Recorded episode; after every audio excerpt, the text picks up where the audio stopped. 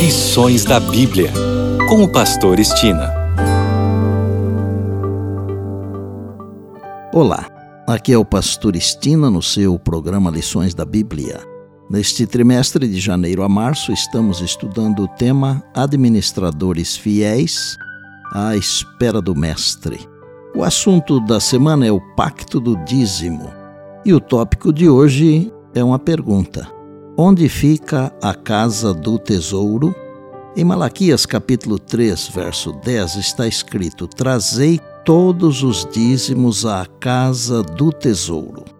O texto bíblico fala em casa do tesouro e em Deuteronômio 12 especifica o lugar onde seria a tal casa do tesouro. A casa de Deus inicialmente era o santuário, a sofisticada tenda que tinha sido construída por meio de instruções específicas dadas a Moisés no Monte Sinai.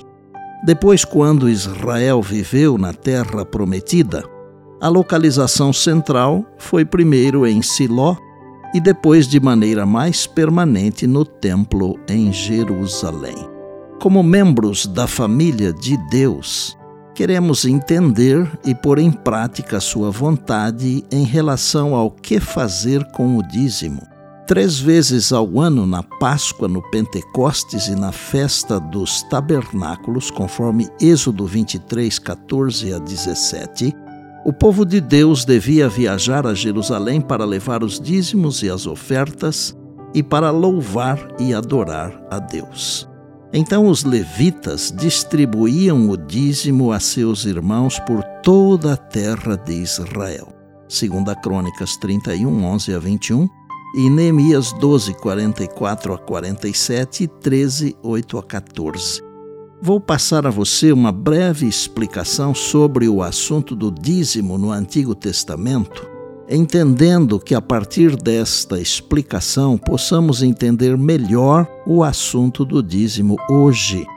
Primeiro, a casa do tesouro significa mais do que meros depósitos.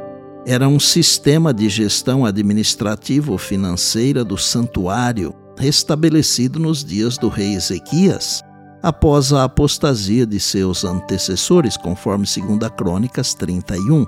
Esse mesmo sistema foi depois restaurado por Neemias. Neemias 10, 38, 39, depois 12, 44 e 13, 5, 12 e 13. Segundo, naquele sistema organizacional do santuário, havia um grupo de tesoureiros que administravam algumas ofertas especiais, que eram chamadas de terumá, as coisas consagradas e os dízimos que eram destinados aos levitas e sacerdotes, segundo a Crônicas 31, versos 12 e 13. Havia uma outra equipe encarregada de outro tipo de ofertas, as ofertas voluntárias, chamadas de Nedabá, e das coisas santíssimas, conforme 2 Crônicas 31, verso 14.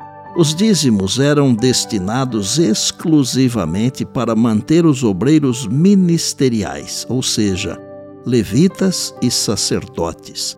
Números 18, 21 a 28, Neemias 10, 37 a 39 e Malaquias 3, 10.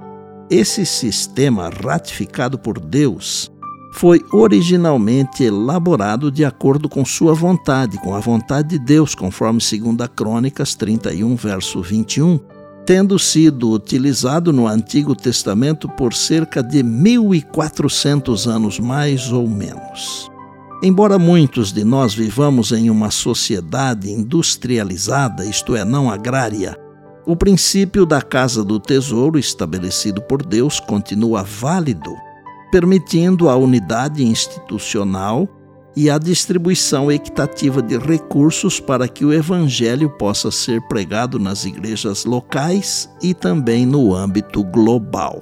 Na casa do tesouro, havia uma separação entre os depósitos com câmaras específicas para armazenar os dízimos e as outras para as ofertas.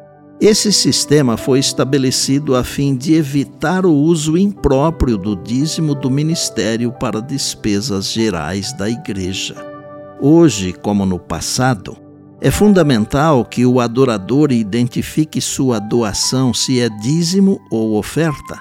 Essa identificação permite que os tesoureiros contabilizem e usem corretamente o dízimo para o pagamento de ministros e as ofertas para outras despesas conforme os princípios bíblicos. E por bondade, lembre-se sempre das palavras de Jesus. Passará o céu e a terra, porém as minhas palavras não passarão. Eis que venho sem demora. Bem, amanhã tem mais, se Deus assim nos permitir. E disse Jesus: Examinais as Escrituras, porque julgais ter nelas a vida eterna. E são elas mesmas que testificam de mim. João 5,39. Eu sou o Pastor Estina e este é o seu programa Lições da Bíblia, diariamente com você, pela graça e misericórdia de Deus.